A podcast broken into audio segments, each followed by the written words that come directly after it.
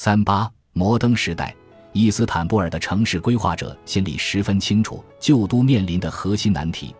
他们要做的不是如何从零开始构建一座城市，而是如美国游客所说的，让一个承载这么多历史的地方实现现代化。安卡拉是从头打造的新首都，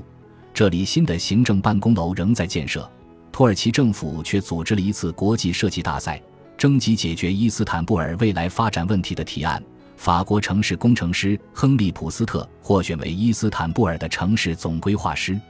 经过多年绘制素描草图、制作缩微模型和官场内斗，一九三九年，普斯特的构想最终获得了内阁的批准。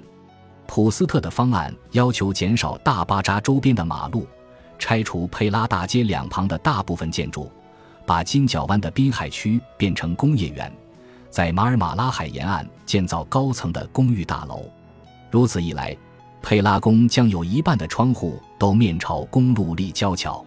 普斯特也设计了绿色空间，但这些空间大体上都是铲除他眼中的寄生物后修造的整齐的漫步道。普斯特认为，纪念性建筑定义了城市轮廓。而这些寄生物老建筑并没有那么重要，他还以巨大、崭新的共和国纪念碑为中心，设计了一片专用于军事队列游行的平坦空地，以此来取代圣索菲亚大教堂和苏丹艾哈迈德清真寺周边杂乱的建筑物。普斯特突发灵感，想要原封不动地呈现老城的全貌，保留半岛上绝大多数的拜占庭和奥斯曼帝国的建筑。他坚持要保护老城，主张至少要保护城区，保证这一区域不新建高层建筑。这就意味着穹顶和尖塔等标志没有改变，尤其是从海面看过来，城市还保持着原貌。塔克西姆广场是这座共和国城市的新地标，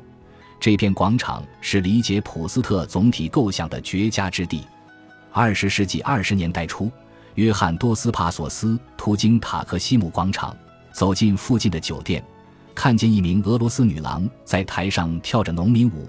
两个穿着及膝袜和毛衫的英国女孩正低声吟唱，一班希腊杂技艺人在表演杂耍，还有一位法国女人在演唱拉美莫尔的《露琪亚》选段。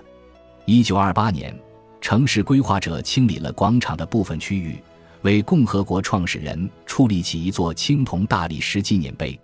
纪念碑的一面展现了穆斯塔法·凯莫尔、伊斯迈特·伊诺努等新国家的缔造者头戴阿斯特拉罕羊皮帽，身着独立战争时期军装的风采；另一面浮雕则描绘了他们穿西服、打领带的现代政治家形象。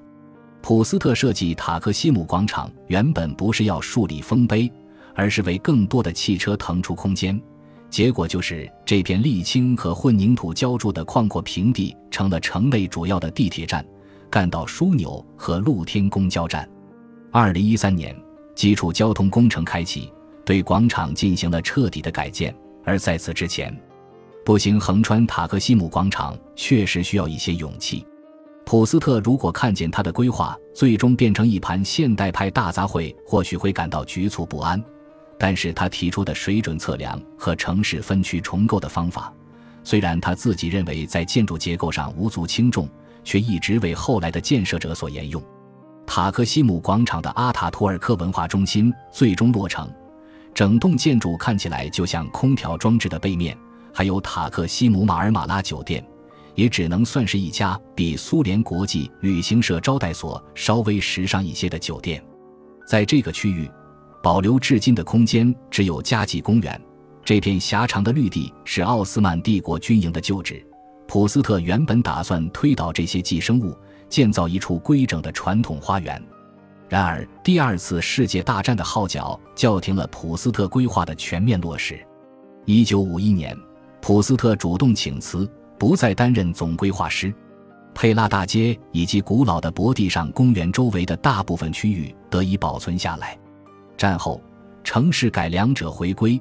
他们为给廉价的多层公寓楼腾出地方，缩短了深入老城中心的公路，推倒了奥斯曼帝国的木屋，尤其是在贫苦地区，博地上公园消失了，佩拉宫四周都是反光玻璃包裹的高层建筑。普斯特的捍卫者指责这些损失都是因为没有全面遵照他的设计蓝图，特别是在二十世纪五十年代，在青睐推土机的总理阿德南曼德列斯的领导下，零敲碎打的建设造成了许多遗憾。但是如果在穆斯塔法凯莫尔担任总统的那几年，清除与重建的革命冲动横扫伊斯坦布尔，我们可以想象建筑瑰宝以及附近杂乱的街区会发生什么样的改变。二十一世纪初，土耳其政府才开始以某种近乎普斯特式的热情重新打造伊斯坦布尔，却没有借鉴普斯特保留古城特色的设计优势。现代性和文明是共和国早期的口号。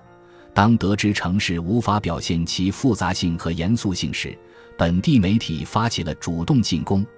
比如1929年，城市举办的大型游客舞会上的最大特色是围着火盆、水烟和沙发跳肚皮舞的妓女。《